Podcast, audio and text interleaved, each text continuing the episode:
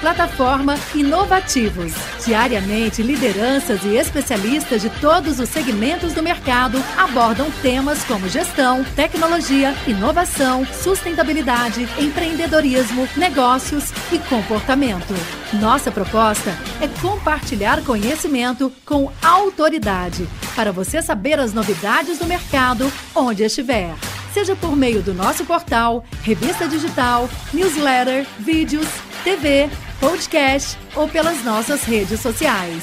Acesse inovativos.com.br, cadastre-se e faça parte da sua melhor fonte de conhecimento e conexão com a nova economia. Pessoal, com grande alegria então que a gente dá continuidade aqui na programação do Innovation Experience Conference, palco 2 de tecnologia, inovação e serviços financeiros.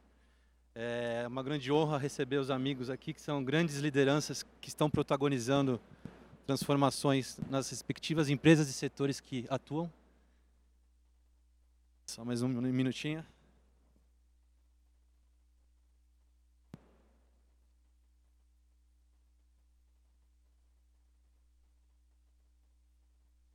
Se está sentindo sotaque é por conta do fone de ouvido, tá? Não é que não fala português. É.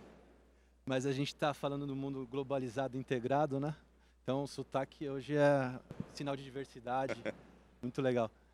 Então, eu me chamo Marcos Carvalho, sou diretor-geral do Movimento Inovação Digital, que é a entidade setorial que reúne mais de 150 empresas desse ecossistema. A gente promove uma agenda nacional de tecnologia, inovação, digitalização e competitividade. Temos aqui alguns associados, Hotmart, WordPay, a Gol e a Globo ainda não são, mas tenho certeza que a gente já está iniciando uma agenda colaborativa aí em prol de um mundo cada vez mais digital, inovador e inclusivo. E para esse nosso bate-papo hoje, ah, antes um recadinho. É, todo o conteúdo aqui vai ser gravado, disponibilizado em áudio, podcast, vídeo e reportagem posteriormente nos canais da Inovativos. Então, hoje a gente tem um dilema né, de ter que escolher qual dos palcos ouvir e acompanhar, são quatro simultâneos, uma galera muito qualificada, temas muito relevantes. Priorizem um hoje, mas depois vocês vão poder ter acesso ao acervo completo de conteúdos aqui do nosso evento compartilhem, comentem, curtam. Acho que a gente tem que disseminar, o máximo conhecimento para favorecer o desenvolvimento de uma forma ampla do nosso mercado. Né? E o tema desse painel é negócios globais, desafios para a gente poder internacionalizar esses negócios, essas marcas, culturas. São frentes diversas que a gente vai estar discutindo aqui hoje. Seria muita presunção minha querer apresentar profissionais tão exímios aí. Então eu vou passar nessa primeira rodada a palavra para cada um deles se apresentem, um pouquinho do seu histórico profissional e a empresa e as áreas que você lidera para a gente poder deixar todo mundo sintonizado aí com o que a gente tem pela frente nesse bate-papo. Pode começar, Juan. Tá. Boa tarde, oh, bom dia a todo mundo. Sou Juan Antioquia, sou o gerente geral para a América Latina para a WorldPay. A WorldPay é um processador de pagamentos, adquirente, processador de pagamentos alternativos, dos maiores do mundo. Hoje estamos ativos em 126 mercados, uh, uns 40 deles com presença doméstica. E aqui na América Latina somos adquirentes no, no Brasil, na Argentina, no México e futuramente na Colômbia. Estou na empresa há nove anos. Cada vez que estou para me aposentar, chega alguém nos compra e acabo estendendo o meu ciclo de vida com a, com a empresa. Estou me sentindo muito velho para continuar nesse ritmo de trabalho que, que a empresa demanda. Mas o que acho maravilhoso no nosso ecossistema é que não tem dois dias iguais, né? Os desafios mudam drasticamente quando acha que, que entendeu como funciona todo, chega alguma mudança de regulamentação, alguma inovação e tem que voltar no papel branco desenhar de nova estratégia. Então, muito feliz de estar aqui com vocês, com esse painel maravilhoso que vamos dividir hoje. Olá a todos, bom dia também. Obrigada pelo convite, estou muito feliz de estar aqui. Eu me chamo Natália Cavalieri, eu sou o General Manager na Hotmart é, empresa em que eu trabalho já há oito anos. A Hotmart é uma empresa que foi fundada em Belo Horizonte em 2011, é uma empresa de tecnologia. E hoje nós estamos realizamos vendas em mais de 188 países, temos escritórios em mais de sete países pelo mundo e mais de 500 mil produtores de conteúdo utilizando nossa plataforma para fazer vendas por todo o mundo também. É, eu, particularmente, sou responsável pelas nossas três unidades de negócio, é, Brasil, Latam e Europa. Então, acho que vou ter muito a contribuir e a aprender com os colegas também sobre os desafios de internacionalização. É um prazer estar aqui. Olá, bom dia a todos. Meu nome é Diogo, eu sou CFO da Smiles, do programa de fidelidade, e diretor operacional da Gol. Hoje respondo por toda a parte financeira do Loyalty e na Gol cuido da parte toda de meios de pagamentos e prevenção à fraude. Estou há 17 anos já no, no grupo Gol, tá? Então comecei já com velho de estrada aqui, não estou igual o Juan, mas já estou bastante tempo na estrada já, que, principalmente nesse mercado que fala de aéreo, do loyalty como um todo. Acho que vou trazer o case aqui, o que a gente fez de internacionalização da, do loyalty. E espero também aqui contribuir e aprender bastante com todos aqui. Olá, bom dia. Meu nome é Rodolfo, trabalho na Globo. É, acho que dispensa um pouco a apresentação, né? A maior empresa de mídia da América Latina. É, eu estou na Globo há 15 anos, trabalho, fiz muito da parte da minha carreira no financeiro e há cerca de mais ou menos um ano e meio, dois anos, eu lidero a diretoria de soluções de consumidor e inteligência, que é a área responsável por tocar ali a, a nossa plataforma de vendas D2C direto ao consumidor, né? Seja para o Globoplay, seja para o Premiere, mas também para o Globoplay Internacional. A gente tem essa missão de, desde a venda, passando pela cobrança até o atendimento, ter a visão de negócio de como é que a gente chega no consumidor final e entrega a melhor experiência para esse consumidor e toda a parte de inteligência de performance dos produtos digitais e canais pagos da Globo também. Fantástico. Olha que responsabilidade com esse time aqui eu tenho para orquestrar e extrair o melhor deles aqui. Mas não vai ser difícil, uma bagagem em empresas tão relevantes, né? Bora nessa então para essa primeira rodada. É, antes de trazer um pouquinho de cenário, né? A gente tem a internet sendo é, descoberta em 69 pelos Estados Unidos num conceito bélico ali de Guerra Fria. E... ARPANET, né? Era o nome original. Exato. E demorou-se aí mais de duas décadas, em 95, é que a internet começou a se popularizar e atingir o consumidor final. Antes disso, a gente tinha uma complexidade de internacionalização dos negócios enorme, era muito focado no mundo físico, no mundo offline. E isso demandava uma estrutura muito mais robusta para as empresas pensarem nesse cenário de internacionalização. Né? Pensando em 95, a internet atingindo de forma um pouco mais ampla a sociedade, demorou um pouquinho mais para escalar, poucas pessoas tinham acesso no começo, ainda não era tão interativa, né? Funcionava a web 1.0, que a gente chama, funcionava mais como um cardápio, né? As pessoas conseguiam acessar conteúdo, mas não interagiam com ele. E a partir aí da web 2.0, que é 2002 em diante, da bolha.com, a gente começa a ter um acesso, uma amplitude maior. 2008 vem os smartphones e a partir daí a internet móvel permite esse envolvimento da sociedade conectada 24 horas por dia, 7 dias por semana, favorecendo esses negócios digitais a escalarem num tempo tão curto. E a gente vai ter diversos exemplos aqui para a gente poder discutir. Né? Mas é interessante a gente observar essa linha do tempo que vai então introduzir também a nossa primeira rodada, né? Então, quando, pessoal, que a gente pensando aqui que temos diversos empreendedores, né? Em que momento a empresa deve traçar uma estratégia de internacionalização? Quais os principais fatores que eles devem avaliar? Quais os desafios que eles devem enfrentar pela frente nessa além das fronteiras, né, da onde tem a sua matriz? E o que, que vocês trazem um pouco dessa bagagem do momento de decisão é, que foi tomado. Vamos começar com a Gol, depois com a Globo, depois com a Hotmart e a gente vem com a WorldPay dando suporte um pouco nessa jornada que aí fica legal essa rodada a WorldPay sendo um parceiro que ajuda a escalar tendo uma visão ampla dos desafios de vocês então. Tá bom, começar aqui. É, a resposta mais óbvia é quando o crescimento orgânico fala, cara, a gente precisa pensar fora da caixa, vamos olhar para outros lugares. E aí começa aquelas discussões. Pô, como crescer, como vamos fazer. E uma das decisões que a gente tomou estava muito na, na, nossa, vamos dizer, na nossa cara, assim, dentro de casa. Quando a gente pegou como loyalty e começou a enxergar, nossa, vamos ver quantos estrangeiros tem dentro da base do Brasil e para quando a gente vende. Cara, uma análise simples e a gente começou a ver, nossa, desculpe o termo, olha quantas pessoas no exterior compram um serviço de loyalty aqui no Brasil. Cara, aí você já começa a despertar, cara, vamos, temos uma ideia e temos já uma dimensão de de dentro da base o quanto de consumidores ativos estão aqui dentro, porque eles tentam de alguma forma comprar. E a ideia surgiu, colocar, vamos vamos agora partir para esse, esse modelo de internacionalização.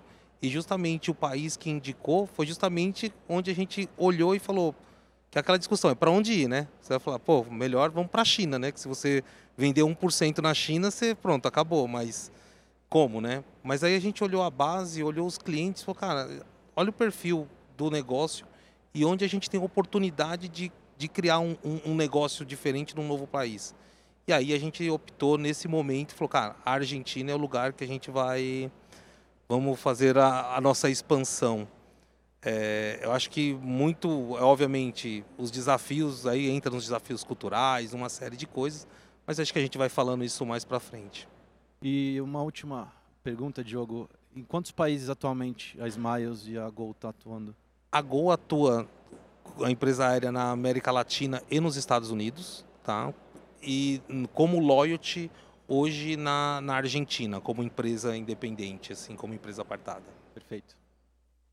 É, é curioso porque o, você trouxe o caso do, da, do chegou num, stop ali de demanda e como é que eu faço para expandir a demanda, né?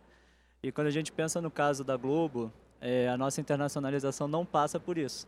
É um, é um outro caso de internacionalização. Na verdade, até pegando a, a, questão da história né, que você trouxe, quando a gente pensa na interna internacionalização da Globo, aí o vovô da mesa sou eu, né? Porque a Globo já é internacional há muito tempo. Quando a gente entendeu que a gente tinha uma missão de levar o conteúdo brasileiro para os brasileiros e percebeu que os brasileiros não estavam necessariamente no Brasil mais, né? Então a gente começou a primeiro a vender o, a nossa novela enlatada para alguns para alguns mercados para começar a disponibilizar o nosso conteúdo para o brasileiro que queria se conectar com o Brasil.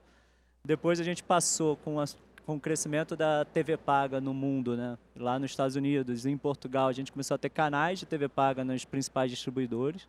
Então, em Portugal, a gente chegou a ter o GNT Portugal, uma época e tal, e aí ficou muito forte durante alguns anos com a TV Globo Internacional e com o PFC Internacional, que era como se fosse um Sport TV, só que de lá para fora.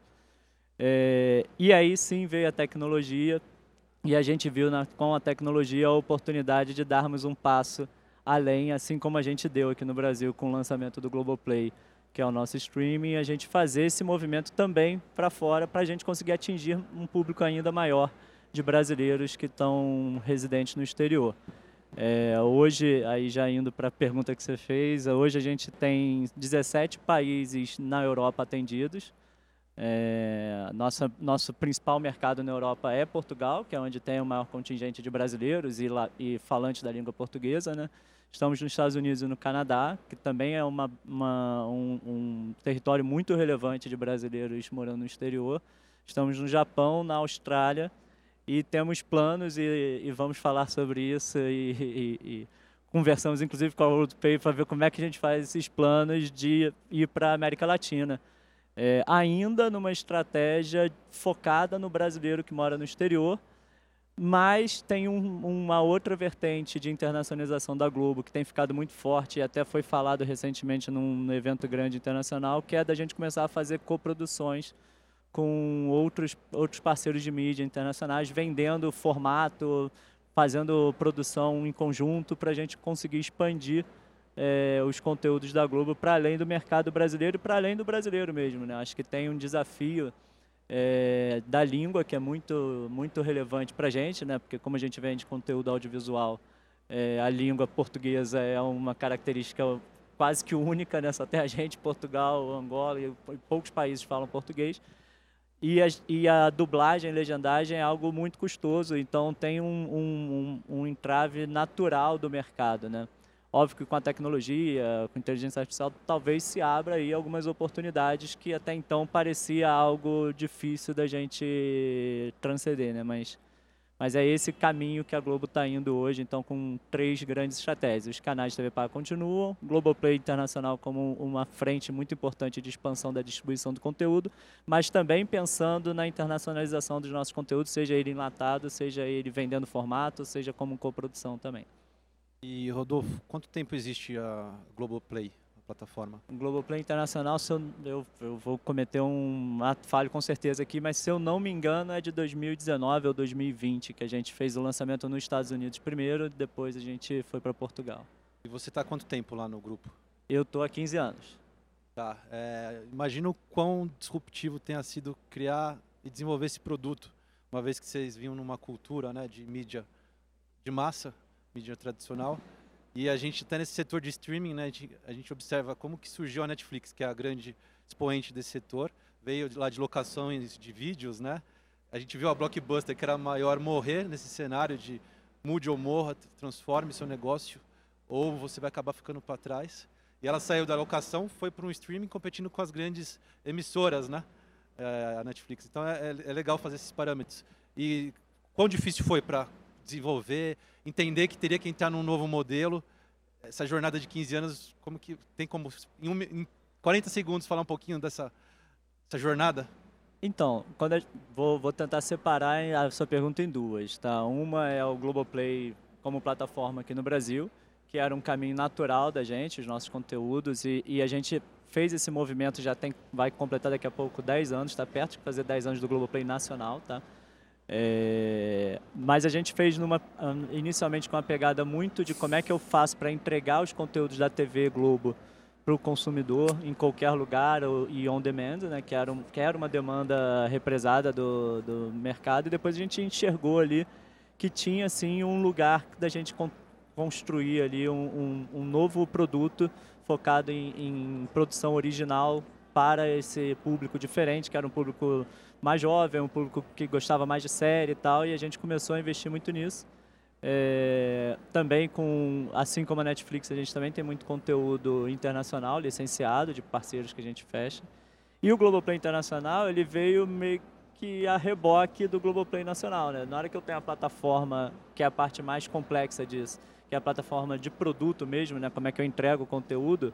A dificuldade do Globoplay Internacional não está exatamente no produto que a gente está vendendo, mas sim como eu vendo esse produto, né? Então hoje a gente, a gente vende hoje por lojas parceiras de aplicativo. Esse foi o caminho mais simples que a gente achou de expandir para o mercado internacional e, assim como a gente fez no Brasil, ter uma opção para aquele cliente que não está mais na TV paga ou que quer ter um conteúdo adicional que hoje a gente não tem na TV paga. Perfeito. Natália? Bom, eu vou começar já até respondendo a sua pergunta, que é com relação a qual é o momento ideal para uma empresa optar pela internacionalização. E eu vou compartilhar aqui algo que nós aprendemos com um dos nossos primeiros investidores, o Kes Kohlerman, é, e que a resposta dele foi muito provavelmente antes de você estar pronto para isso. Porque quando a gente pensa em internacionalização, é importante entender que esse vai ser um processo de muito aprendizado para a empresa. Então, o que esse Kullerman na época falou ao nosso CEO, João Pedro Rezende, olha, comece o quanto antes, porque vai ser uma jornada de alguns anos até você começar a obter resultados disso. Então, você tem que começar rápido e aprender rápido.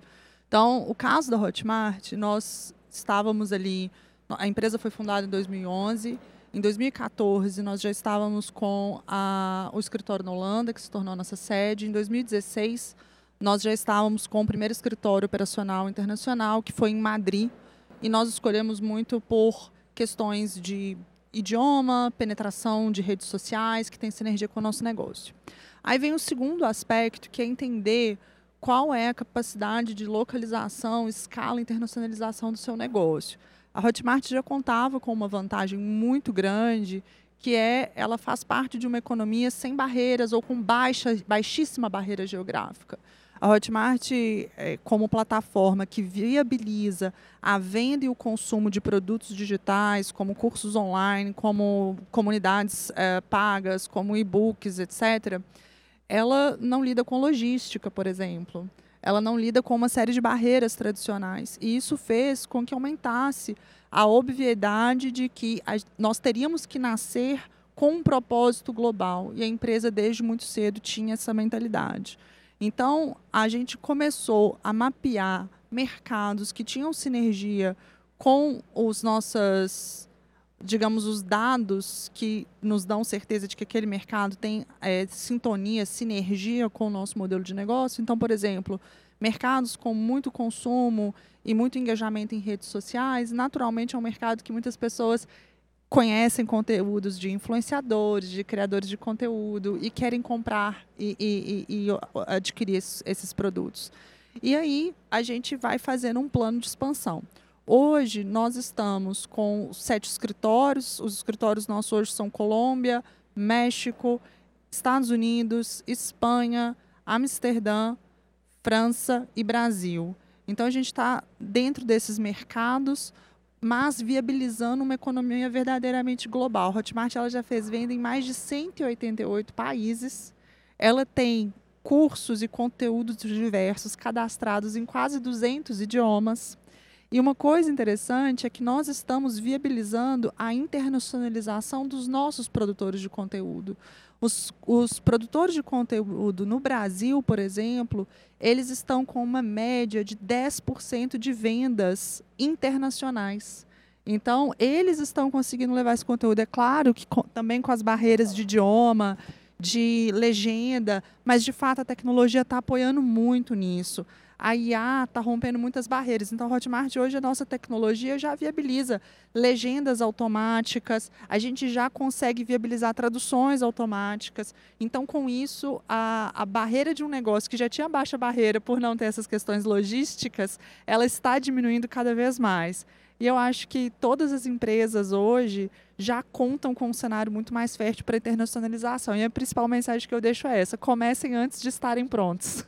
Ô, Natália, desculpa, posso, posso fugir o protocolo aqui e fazer para você explorar um pouquinho mais como é que vocês estão usando a inteligência artificial para essa parte de dublagem e legendagem.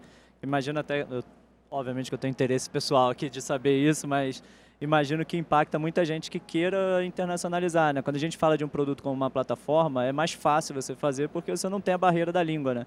Um dos grandes entraves que o brasileiro que quando quer levar o seu produto para fora tem hoje ainda é a língua, né? Como é que vocês fizeram? Como é que e se funciona realmente o que vocês estão fazendo? Até, pessoal, a gente vai ter um último tópico de futurismo, ah, tendências e tecnologias.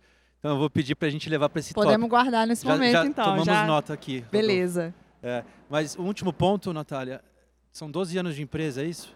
Exato, 12 anos de empresa desde a fundação. Uma jornada de já atingindo mais de 180 países, né? 188 países, um faturamento histórico de mais de 30 bilhões de reais, 25 milhões de consumidores somente no Brasil é, e sete escritórios internacionais. Que orgulho, CNPJ nacional tá atingindo essa amplitude, né? É, eu tenho muito orgulho. Eu entrei numa empresa que era uma verdadeira startup, com um escritório em Belo Horizonte e iniciando sua expansão internacional há oito anos atrás e eu hoje faço parte de uma das empresas líderes do setor da Creator Economy com 1.700 funcionários. Realmente, assim, eu me orgulho muito, mas também sinto que essa é uma história inspiradora para outros empreendedores e outros executivos que estão aqui. É muito rápido e é possível chegar lá. Trazendo essa representatividade para o palco, né? Nós temos quatro homens lideranças e você, liderança feminina aqui, com um case tão relevante, né? Muito bom. É, Juan, é, a gente tem essa jornada de internacionalização dos nossos amigos ali, fantástica. Acho que você tem duas experiências, né? Uma de ser uma tecnologia financeira que está em mais de cento e... Quanto? 138, se não me engano. Então, o, você tem... o pessoal de marketing vai me xingar porque eu devo estar é. errando com o número. Pode ser que já esteja mais um país de ontem para hoje, a gente não saiba ainda, né? Certo. Você tem o desafio de ter a sua operação, também estar atendendo e provendo essas empresas em todas as regiões, mas também de ajudar os seus clientes a internacionalizar, né? E não se expandir também, né? Exatamente. Então tenta dividir a sua fala com esses dois olhares. Acho que seria legal para compartilhar para o pessoal. Achei muito interessante o fato de que os três deram uma resposta um pouco diferente e as três são corretas, né? Estou na linha da, da Natália que você tem que começar a pensar na expansão no momento zero. Por quê? Porque tem que criar estruturas que estão pensadas para eventualmente atender diferentes mercados, a, a complexidade de diferentes países muito na linha também do, do que o Diogo estava falando, né? Qual é o momento de disparar essa expansão, tá? No momento que você chega nessa capilaridade do mercado local, que o próximo degrau está difícil de atingir, né? E, e depois, na linha da, da Globo, né? Tem empresas que nascem com essa internacionalização como parte do, do ADN deles, né? E, e aqui o desafio tem muito a ver com, tá, nós tomamos a decisão de nos expandir, como que fazemos, né? E tem um ciclo de vida dessa expansão, porque o primeiro ponto é, acho que o Rodolfo estava falando, né? Fazer um produto atrativo, vender esse produto, né? Chegar o momento de vender, campanha de marketing, abre o CNPJ no país, ah, se for necessário colocar ah, contrato de funcionários, abrir um escritório, começa a investir em marketing, começa a fazer um produto conhecido, tá, gasta essa fortuna de dinheiro, chega o momento de cobrar, né? Ah, Eu acho que invadiram o nosso áudio aqui, tá? não? Não? Tô ouvindo uma palestra em inglês aqui. É, é meu sotaque que você não bem? consegue entender Tá. é por conta disso. Tá, vamos seguir então. E hum, chega esse momento de cobrar, né? Quando gastou todo esse investimento imenso e tem o cliente na pontinha já para comprar, não, não pode falhar, né? Nesse momento, um momento mais chave. Se nesse momento você começa já com uma estratégia de localização completa, o desafio que tem é que tem um investimento ainda maior para criar uma infraestrutura que de repente você está testando o país e não sabe como, como vai funcionar. Né? Então, o que nós vemos nesse ciclo de vida é as empresas que começam a atender esse mercado de forma cross-border, tá? E conforme o mercado vai virando mais relevante, começam a localizar as operações, né? Que é esse seguinte passo em termos de investimento, onde você começa a chegar em diversos setores da população que permitem você crescer mais rapidamente nesse mercado. Quando você atende mercado de forma cross-border, você atende mercado de uma forma relativamente limitada, né? Cross-border requer um cartão internacional, que, que normalmente tipo Visa, Mastercard ou American Express, que nem todo mundo tem, que está deixando fora os cartões ah, locais, por exemplo, o equivalente da Elo nos diferentes países, além de que a Elo agora está mais internacionalizada, mas tinha um momento que um cartão doméstico ah, que funcionava só no Brasil. Né? Então, você começa esse processo, o mercado começa a virar mais relevante para a companhia, começa a localizar essas operações, começa a se adaptar na cultura local da forma de pagar. E o erro que essa empresa não pode cometer é achar que porque no seu país principal eles, eles cobram de uma maneira, vai funcionar dessa forma em todos os mercados, né? Porque às vezes é anti-intuitivo. Você vai para um mercado como o Japão, que é um mercado completamente desenvolvido, tecnológico, e o meio de pagamento favorito é uma coisa, um negócio que chama de combine, que é basicamente uma loja de conveniência, como, como se fosse um boteco da esquina, que o cara vai comprar uma bebida e paga com dinheiro físico. Não faz o menor sentido, mas é a forma que eles escolhem pagar. Então, entender como funciona esse mercado é, é crítico também para fazer os investimentos corretos da forma apropriada, porque quando você chega no desafio que uma Hotmart tem, que está em 188 países, jamais vai poder integrar todas as, as opções que tem nesses mercados, né? Porque basicamente tem que criar uma unidade de negócios só para integrar mais de pagamento. Então tem que priorizar aqueles que valem a pena para os setores de vocês, aqueles que funcionam bem com assinatura, aqueles que capturam um segmento da população relevante o suficiente para que o investimento valha a pena nós tentamos ajudar os clientes nesse sentido, né? Entender onde vale a pena investir dinheiro e tempo para realmente ter um, um, um business case que faz sentido. Por outro lado, nós temos o nosso próprio desafio, que é expandir a nossa operação para também dar aquele serviço doméstico nos diferentes mercados. Então, por exemplo, nós estamos abrindo alguns mercados aqui na América Latina, foram historicamente mercados monopólicos, né? Um, um dos nossos primeiros mercados de expansão aqui na região, depois de, de virar adquirente no Brasil, foi virar adquirente na Argentina. A Argentina tinha dois adquirentes nos últimos 30 anos. Aquela abertura que aconteceu aqui, empurrada pelo Banco Central em 2010, lá aconteceu em 2019. Então, imagina que foi a loucura que foi nesse começo para o mercado entender que agora ia, ia ter um terceiro adquirente que, que tinha que processar transações junto com todo esse ecossistema. E esse negócio também vai se multiplicando nos diferentes mercados que nós entramos. Estamos agora tra ah, trabalhando para expandir na Colômbia. A Colômbia tem um mercado ainda mais restrito e enferrujado que, que da Argentina. E a gente teve que, que levar uma proposta de mudança de legislação impositiva para o Senado colombiano para a gente conseguir entrar e que fosse economicamente viável para nós poder oferecer nossos serviços aos clientes. Que, afinal de contas, acaba estando fazendo parte do interesse do país, porque a gente, quando abre o mercado, também leva todos os portfólios de clientes, que de repente agora tem um país que eles conseguem processar doméstico, eles querem vender para esses consumidores e, de alguma forma, aumentar um pouquinho a movimentação da economia local. Então, é, esse é desse, desse tipo de desafios que, para mim, pelo menos, mantém sempre engajado com, com a loucura que acaba sendo o nosso dia a dia.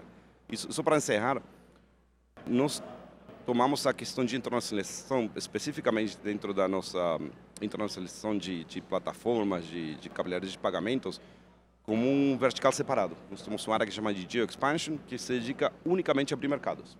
O único que eles fazem é montar infraestrutura um, trabalhar com, com a legislação uh, e ecossistema financeiro do mercado para poder lançar no mercado novo. Porque se você não der esse foco, é muito difícil fazer esse processo de expansão com os recursos existentes, porque eles têm que cuidar do mercado principal, que é o mercado que paga as contas finalmente, e em paralelo trabalhar com os mercados novos, que isso é mais uma promessa para o futuro do que uma realidade atual. Então a gente separou essa, essa operação numa equipe cujo único objetivo é abrir novos mercados.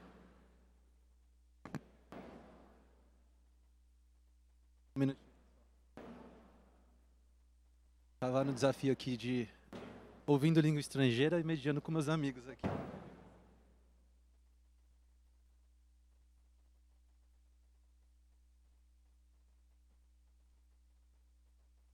Muito obrigado aí por essa primeira rodada. Acho que deu para ter riquíssimas, riquíssimos insights nos desafios que vocês viveram nessa expansão. É, e a gente vai agora para um segundo tópico que está bem conectado. Né? Tem um conceito que um filósofo, Manuel Castells. Ele é um espanhol, ele escreveu um livro, Sociedade Conectada em Rede. Contou muito a história da evolução da tecnologia, impactando a nossa sociedade contemporânea. E ele trouxe o termo globalização. Então, você atuar globalmente, considerando todos os desafios e aspectos locais, que espelha muito bem o que a gente está discutindo aqui. E aí, nesse cenário que vocês trouxeram, não tenho dúvidas que vocês viveram desafios nos aspectos legais, jurídicos, culturais e também transacionais, porque cada local tem uma cultura de meio de pagamento. Eu queria abordar um pouco, eu sei que é muito tópico, né, mas passar um overview como que lidou com esse desafio, se teve equipes locais, e aí a questão de meio de pagamento, né? A gente sabe que o Brasil tem Pix, está exportando isso para o resto do mundo. Nem todos os países têm, temos o boleto também. A gente tem a China que pulou da moeda impressa e física para o QR Code, não passou pelo cartão de crédito e a guerrinha dos POS que a gente vive no, no varejo físico ainda, né? Então, passo a bola primeiro para o nosso amigo Diogo, depois a gente segue, a, por último, o WordPay. É, desculpa. Acho que o, o principal desafio é, que acho que a grande dificuldade é você sai com a, com a solução de prateleira e falar deu certo no Brasil, vai dar fora, vai dar certo num outro local, o mesmo produto, as mesmas condições. E que nem diz, o Excel aceita tudo. Sim, você coloca no Excel vai dar certo. Mas na hora que você vai fazer a implementação, você começa a encontrar as barreiras tecnológicas, as barreiras jurídicas, uma agora o, o a tradução Alô, alô. Agora entrou a palestra em inglês aqui. Estou compartilhando com vocês. É, então, opa, aí, então, esse foi o, o, principal, acho que um dos grandes pontos foi justamente isso, entender o que o cliente quer no, no outro país. O produto você tem, você tem um, um modelo de negócio, mas necessariamente o produto que você tem aqui não vai ser... Não, opa, não sei se vocês me escutam. E eu não sei se o produto que a gente tem aqui vai ser aceito nesse outro local. Então, o primeiro passo é entender o cliente, o que, que ele quer. É, e não ter medo de fazer rollback. Se der errado, eu posso dar um, um exemplo aqui, quando chegamos na Argentina, que, olha, vamos montar um shopping para resgatar comida, um shopping de varejo. Porque eu tenho no Brasil. Fomos lá, gastamos força, gastamos estrutura, entramos e não, não era o que, não era o que a, a, culturalmente o que ele queria. Ele não quer comprar, ele não quer gastar milha dele para comprar iPhone, ele não quer gastar milha dele para comprar cafeteira, qualquer tipo de coisa. Ele quer gastar milha para comprar passagem aérea. Então esse foi um exemplo de produto que a gente colocou de prateleira que tinha no Brasil, exportamos o produto e chegou lá tivemos que fazer rollback. E uma coisa também que foi um desafio muito grande foi as barreiras tanto societárias, a parte a, parte societária, a parte de contabilidade como um todo, que de novo é muito diferente. O país, a, a, as leis são totalmente diferentes e fazer entender um negócio novo, porque o programa de fidelidade é, é uma coisa nova, assim. Isso aí você vai num local que ninguém entendia e você fazer entender dentro, dentro da legislação, dentro do, da, da parte societária, dentro da parte fiscal que e assim o grande o grande desafio foi encontrar um, um ótimo assessor jurídico e um, um ótimo contador que entendeu o negócio e fomos na, nos, nos órgãos nos órgãos da Argentina, explicar o modelo de negócio, como que funciona. Então, esse foi um dos grandes desafios até conseguir estruturar e colocar de pé a operação da Argentina. Bom, é, eu acho que a gente precisa vou separar essa, essa pergunta em três, tá? Tem um aspecto que é um aspecto consumidor, né? Como é que eu chego e, e gero essa demanda num lugar diferente. Acho que isso é um aspecto super importante. É, e aí, no caso da Globo, o, o que a gente fez, na verdade, foi tentar mirar o nosso próprio consumidor que saiu. Então, a gente foi atrás do consumidor que já, já nos conhecia. É, e mais do que isso, o que a gente começou a mirar, mais, principalmente com a, a venda da lata, é, é procurar os, os mercados onde a novela, que é o carro-chefe da Globo, tem, tem ali um apelo muito forte. Então, quando a gente fala de expansão para a América Latina, um lugar que a gente tem vontade de ir e a gente até tem bastante, bastante é, relação de coprodução com, com produtores locais é o México, né? Porque tem uma cultura forte de, de, de novela também, né? Em Portugal, os, mesmo os portugueses também têm uma cultura forte já de novela. Então, então acho que tem uma questão de, de aspecto cultural para a criação da demanda mesmo. Acho que aí é um, é um lugar já que, que é complexo, que a gente tem que entender para ver até para ver se faz sentido essa internacionalização e como é que eu faço, se eu vou com o mesmo produto, se eu adapto o produto para cada local ou não. É, o segundo ponto é do ponto é nessa parte mais regulatória e jurídica, isso é super complexo e aí eu estou aqui com o Diogo achar um, um bom escritório para ajudar no processo é fundamental, porque não, não dá, e aí isso liga muito com o terceiro ponto, que é o ponto do, da forma de pagamento, e como é que eu, como é que eu expando e, e consigo fazer essa adequação para o pro, pro hábito local. Né? E aí a estratégia que a Globo utilizou até aqui, e a gente entende que é um acerto, e a gente está expandindo essa estratégia nesse momento, é de não achar que a gente vai saber tudo e vai ser o dono da verdade, mas sim procurar parceiros que tenham a melhor expertise do que a gente nesse lugar. Então, inicialmente a gente foi com parceiros que a gente já conhecia, que era o Google e Apple, que são lojas INEPs, que já já estão aqui com a gente no Brasil. Então, naturalmente, para internacionalizar foi, não foi algo trivial. Mas a gente não tem hoje fora no exterior, que é uma coisa que a gente está tentando construir agora com parceiros também, que é o nosso billing próprio, né? A gente conseguir bilar o, o cliente final e fazer o nosso próprio checkout no, no exterior. Esse é um ponto de entrave hoje para a nossa expansão nesse momento. É, mas a gente entende que o caminho é com parcerias, e, e por que isso? Você vai no México, o meio de pagamento preferido é um, você vai na Argentina é outro. A gente tem um Pix aqui no Brasil que é um sucesso enorme que não existe em outro lugar. Então, se a gente entrar numa de do Rodolfo ter que saber todos as, os detalhes, é, tadinho do Rodolfo, eu vou ficar igual o Juan em seis meses querendo sair daqui é. a pouco. Acho que só um ponto que eu queria complementar. E toda vez que a gente vai para uma expansão internacional, obviamente a empresa está aqui no Brasil ou até algum lugar, é uma empresa de tecnologia. Você concorre com todas as filas de projeto e você qualquer produto bom aqui no Brasil, você vai chegar e falar, ah, vou trazer X milhões, e você vai com a expansão internacional, como a Natália falou, que de, leva um tempo de maturação, ninguém quer colocar numa fila de projetos. Então, uma das condições que a gente colocou para suprir esse desafio, cara, tem que ser prioridade. Quando você vai partir para a expansão, não pode haver concorrência. Não, ah, mas tem um outro negócio que vai trazer X. Se você se propôs a internacionalizar a empresa, a área de tecnologia ela tem que estar tá embarcada numa fila de prioridade única para isso. Porque se começar a ter um nível de disputa e concorrência dentro das fábricas de tecnologia, é, a, a chance de você demorar a alavancar o negócio, de você prosperar, é muito menor.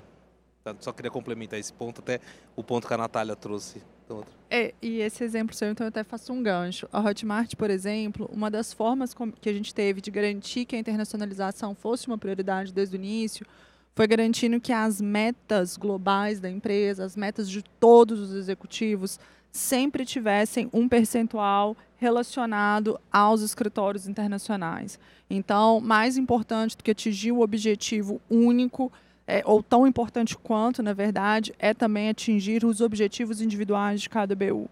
Então, e isso conta para todos os executivos. Eu acho que isso é uma forma da organização inteira se engajar e se interessar pelos resultados daquelas equipes que estão ali em outro momento de maturação, que estão ali trazendo às vezes um resultado muito menor em termos de escala, mas a, empresa inteira entende que aquilo é importante, que aquele é o objetivo de longo prazo. Acho que essa é uma das soluções. Mas falando de geolocalização, eu, eu, eu, na pergunta anterior eu falei muito como a Hotmart está no mercado naturalmente de baixa barreira de entrada, que é o um negócio de conteúdos digitais. Mas ainda assim, a gente não pode ser negligente ou menosprezar os desafios de uma localização. Qualquer setor, qualquer indústria vai ter desafios de localização. É porque ainda que pelo mundo todas as pessoas consumam o seu produto, elas vão consumir de uma forma diferente e vão haver necessidades diferentes e você vai precisar entendê-las. Então, é muito importante não ter essa, esse pensamento de one size fits all e, e, estar disposto a fazer algum nível de localização. Eu faço uma provocação aqui para quem nos, nos assiste, é, e é claro que, que acho que todo mundo já vivenciou isso, o Juan, o Juan tem muito a falar a respeito também, certamente. Quem nunca abriu uma página de pagamento, um checkout é, aqui no Brasil e se deparou com uma tradução de português de Portugal e aquilo gerou desconfiança. Quem nunca abriu uma página de checkout e na hora de pagar o produto, ele não fez a conversão automática para sua moeda e você ficou em dúvida, poxa, no meu cartão vai vir em dólar, vai vir em real, quanto que eu vou pagar esse câmbio?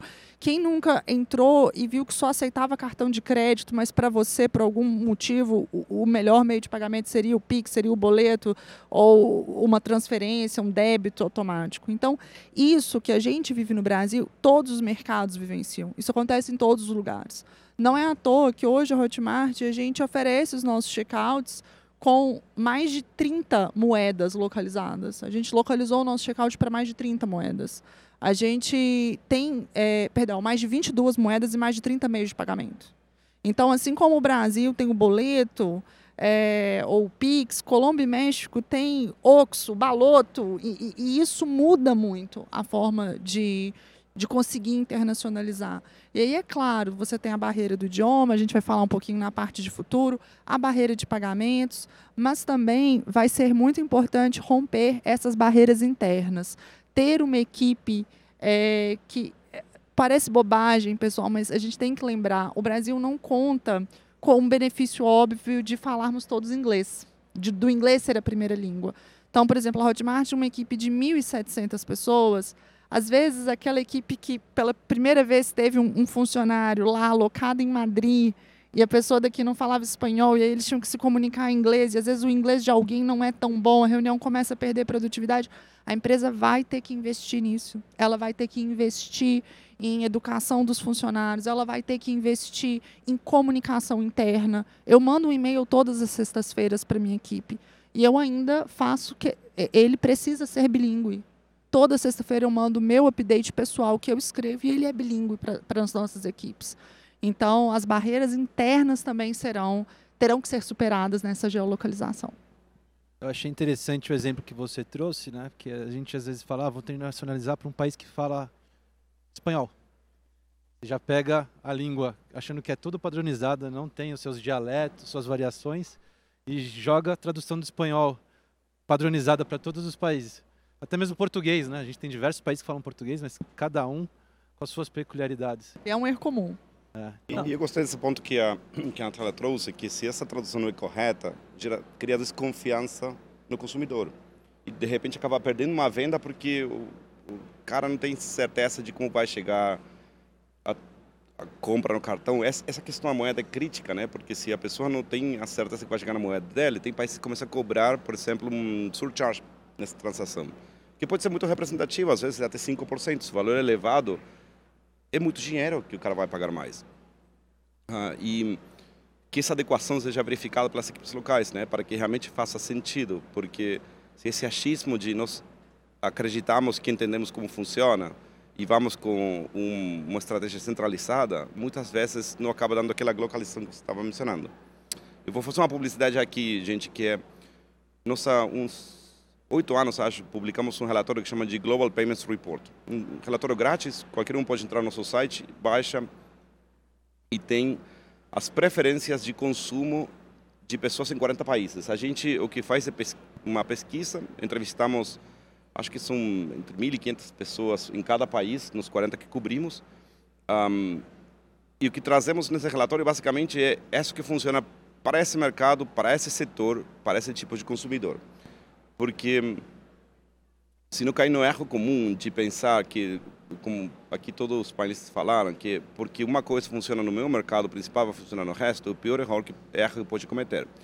E gostei muito de uma uma coisa que o Diogo falou, que é estar preparado para reconhecer que falhou. Voltar no quadro branco, desenhar de novo estratégia e relançar. Porque às vezes tem muito dessa assim, essa iteração de ir ajustando até chegar nesse processo de venda realmente seja o que o consumidor quer. Né? Aquela ferramenta de A-B testing é chave. Testa uma estratégia no, no checkout para 50% dos consumidores, testa outra estratégia para outros 50%. A métrica vai ter de ser qual a resposta correta. Não, não é tão complexo. E, às vezes as, as empresas, e vou, não se inclui nesse sentido, se abraçam tanto uma estratégia que acham que é correta, que começa a empurrar até que chega um ponto que realmente não dá para manter. Às vezes com uma visão de experiências anteriores num contexto social diferente, insiste num meio, numa estratégia que não se adequa mais à contemporaneidade e acaba colocando toda a expansão em risco, né? Sim, eu sempre achava... R, mas R rápido e corrija essa e todas as empresas têm a nossa definitivamente também tem essa arrogância que tem às vezes as equipes centralizadas de pensar não, não sabemos todo nós vamos explicar para os países satélites como é que funciona o melhor que pode fazer é escutar os países satélites para para levantar as experiências locais depois complementar isso porque às vezes inclusive tem inovações que você começa a lançar no, no próprio mercado principal que acaba dando certo e Juan é, na sua visão tem uma tendência de ter um, acordos mais multilaterais entre bancos centrais uma maior integração no sistema financeiro global? Como que você visualiza?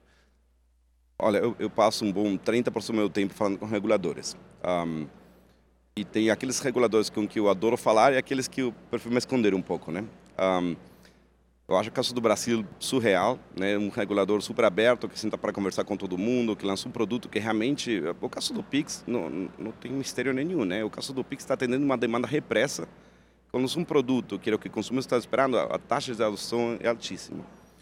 E hum, uma coisa, inclusive, estávamos conversando antes do painel começar, é nós sempre olhamos para essa tendência que é assistir latino de lá para fora e pensar não, na Europa, nos Estados Unidos, deve ser melhor como funciona, né?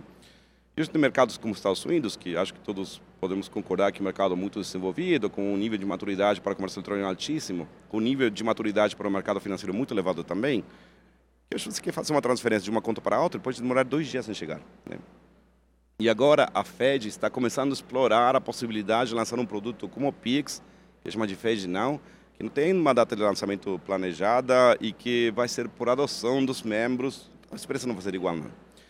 Aqui na América Latina, o que tem é uma coisa que acho particularmente interessante, que se você quer ver o futuro da América Latina, não é questão de chutar o que vai acontecer, basta olhar para a Ásia.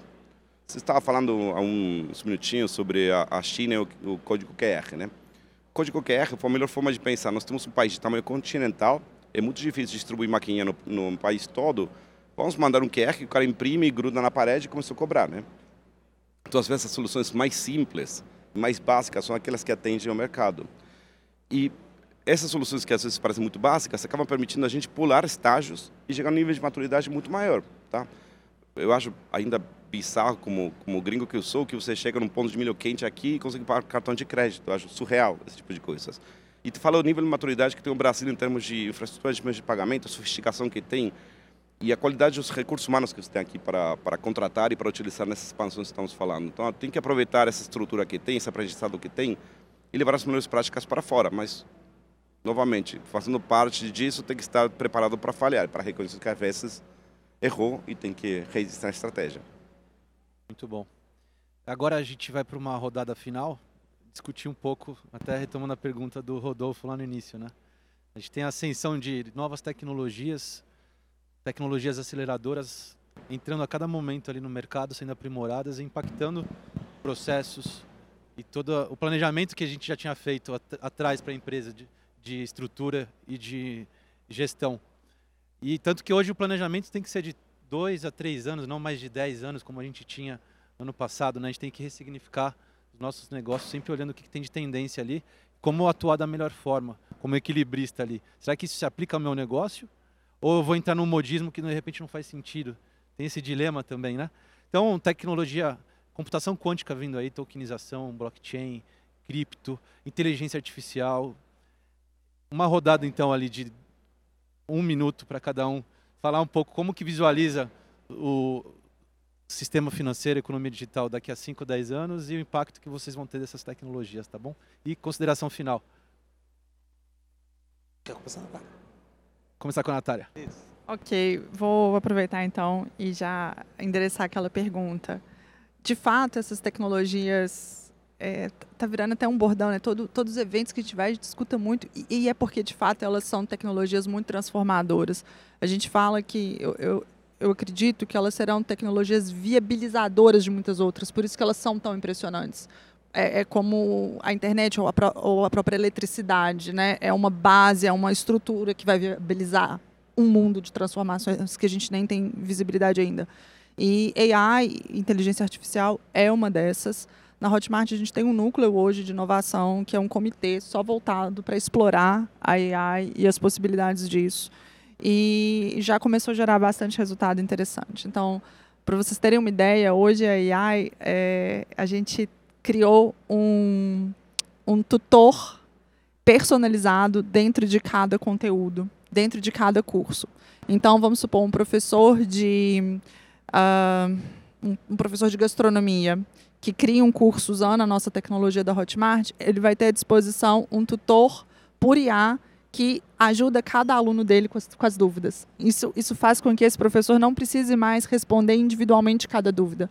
Esse tutor está treinado com o conteúdo dele, então ele foi treinado com o conteúdo gerado pelo professor, então ele vai falar o que aquele professor ensina e ele já está ali respondendo os alunos, por exemplo. E aí, fora a questão de, de legendagem que você mencionou, eu acho que a gente conta com um desafio um pouquinho menor que de vocês, porque o conteúdo educacional ele exige um pouco menos de sofisticação do que um conteúdo de entretenimento, por exemplo, que a localização vai ter que ser perfeita para gerar todas as emoções esperadas. No nosso caso, tecnologias como speech to text, text to speech, já estão muito evoluídas e a gente consegue gerar essa legendagem muito boa, simultânea, que tem nos atendido bem. Então, a gente tem casos de produtores que fizeram um processo de internacionalização exclusivamente com base nessa tecnologia, como a Lara Rogedo, que tem um curso de costura, e ela tem hoje mais de 15% dos alunos no internacional usando dessa tecnologia. Bom, bora seguir.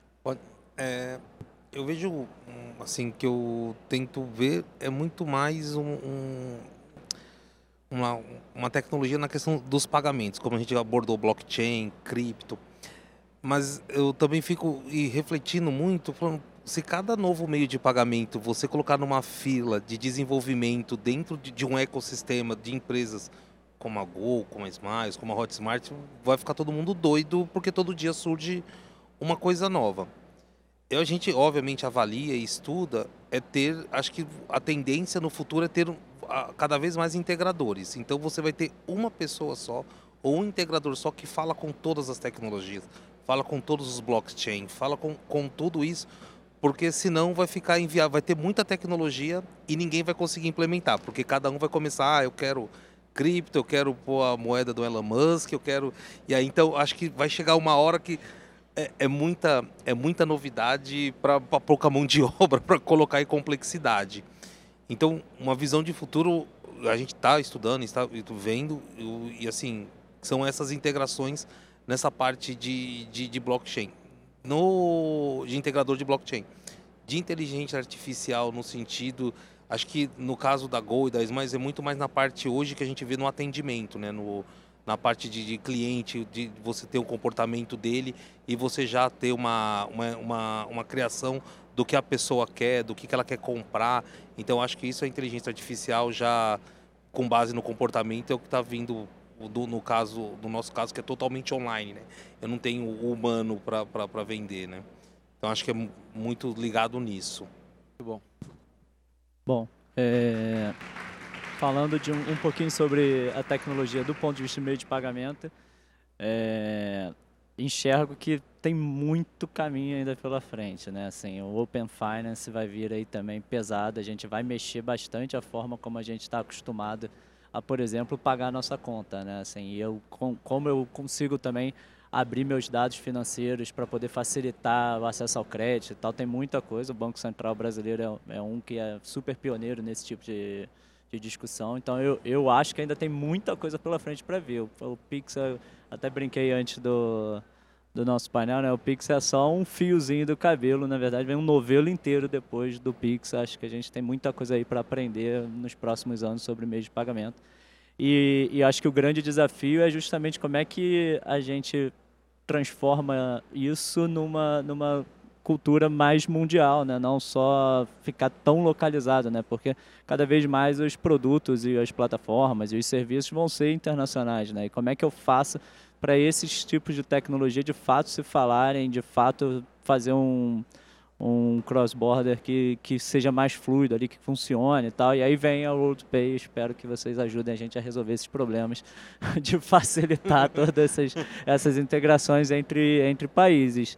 E pegando o, outro ponto da pergunta sobre inteligência artificial, é, eu tendo a concordar, assim, eu acho que é estruturante, assim, acho que não é uma, não, a, a, palavra inteligência artificial virou meio palavra bônus, né, tipo, você fala, você ganha um MBA, um certificado e tal, ganha uma estrelinha, enfim, é, mas, mas é algo que vai realmente revolucionar o mercado, a gente hoje na Globo, a gente já usa para muita coisa, muita coisa mesmo. Desde a recomendação, e aí são modelos mais simples ali de machine learning do que, que o, o, o consumidor assistiu para poder ajudar ele, ou pares assistiram para ajudar ele no próximo conteúdo a ser assistido. Seja na, na hora de eu recuperar um cliente que foi suspenso por uma questão de pagamento, então eu consigo fazer uma comunicação totalmente personalizada a partir do meu conhecimento desse consumidor e ele vai aprendendo a falar e a conversar com esse cliente, seja no atendimento exatamente, então você tem um robô para fazer o atendimento ali de primeiro nível e aí você deixar o humano mais para ficar no back office no segundo nível, seja para criação de conteúdo. No caso da Globo a gente tem muita discussão de como é que eu faço para usar a inteligência artificial como, como se fosse um copiloto de um redator, por exemplo, um copiloto de uma ou fazer recortes de algum conteúdo para gerar conteúdo, spin-offs e, e, e, novos conteúdos em cima de algum conteúdo específico, enfim. Tem muito caminho, muita coisa para fazer com inteligência artificial. Muito bom. E o Rodolfo mencionou a questão do Open Finance, que envolve tecnologia financeira. Acho que foi um ponto que a gente acabou ainda não abordando tanto, que é você empoderar o seu consumidor, né? Ele passa a ser o dono dos seus próprios dados, e consentir, compartilhar vai permitir ter novas ofertas de serviços financeiros adaptadas para ele. E aí entram as transações. Então, queria ter a sua visão final, Juan, pegando um pouquinho essa amarração, pode ser? Antes de passar para o Open Finance, deixa eu dar uma dica que é a primeira coisa que eu recomendo quando começa a rolar essa discussão de novos meios de pagamento é respirar. Tá? Porque meios de pagamento tem pipocando por todos os lados do mundo e todo mundo quer sair correndo, integrar o último do último do último. E a primeira coisa que a empresa tem que considerar é se realmente esse meio de pagamento é relevante para o nosso segmento alvo e tem a massa crítica para justificar o investimento. Por como o Diego estava falando, né? tem uma fila de trabalho infinita para lançar o último do último produto que às vezes realmente não, não resolve muito. Com relação à inteligência artificial, a minha recomendação e esse tipo de tecnologias disruptivas, as empresas têm que investir e entendê-las, tá? Porque a inteligência artificial pode ser uma super ferramenta para resolver problemas como as legendas dos vídeos, o atendimento do cliente, mas temos que lembrar também que os próprios fraudadores estão utilizando inteligência artificial para fraudar empresas, né? Então tem que se preparar para utilizá-la como uma ferramenta e para se defender dela também do lado de pagamentos. Com relação ao Open Finance, esse é o último estágio de, de amadurecimento que vai ter a estrutura financeira global pela próxima década, pelo menos. Né? É muito representativo. E uma coisa que eu, eu vejo como positivo os bancos centrais dedicando tempo para entender como eles querem lançar Open Finance nos diferentes mercados, em vez de sair correndo e implementar alguma coisa que funciona no outro mercado. O, o mundo não reinventa a roda, né? simplesmente vai ajustando para os diferentes caminhos.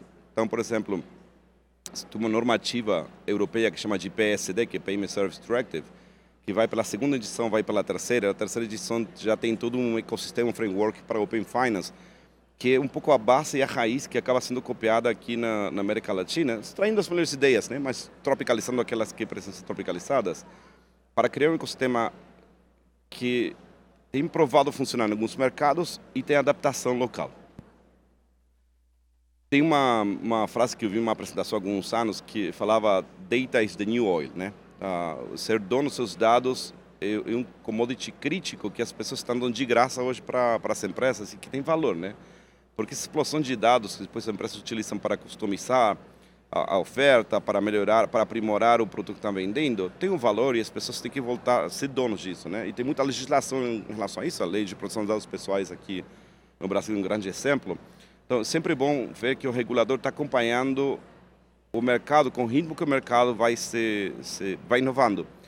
Que isso é, é realmente relativamente recente, né? Se nós pensamos 15 anos atrás, o regulador ficava de olho assim, as coisas começavam a se desenvolver e o regulador não, não, não participava desse processo. E hoje o regulador está liderando essa conversa, que eu acho um, um processo muito saudável, né? porque está criando condições para todo o mercado conseguir atender esse tipo de questões de forma igualitária tá? e cuidando principalmente da, da parte mais importante do ecossistema que é o consumidor. Fantástico. Pessoal, então chegamos ao final. Longe de esgotar o tema, a gente sabe que transformações acontecem diariamente. O mais importante é a gente estar aberto para conversar, ter um ambiente ali cooperativo, né, de trocas, conhecimento. Então, isso, o papo foi riquíssimo. Espero que em breve possamos estar juntos abordando esses tópicos novamente. Não deixem de passar no stand da WorldPay ali para conhecer como eles suportam as empresas na internacionalização. Negócios digitais, de fato, não estão em fronteira. O regionalismo hoje está cada vez menor, né? Então conheçam lá, saibam mais do estudo. E queria agradecer muito cada um de vocês aí pelo engajamento, por compartilharem conosco. Depois a gente faz um trabalho legal com conteúdo para repercutir. Juan, Natália, Diogo, Rodolfo, muito obrigado, gratidão. Obrigado, obrigado, obrigado a todos. Obrigado. Obrigada. Plataforma Inovativos. Diariamente, lideranças e especialistas de todos os segmentos do mercado abordam temas como gestão, tecnologia, inovação, sustentabilidade, empreendedorismo, negócios e comportamento.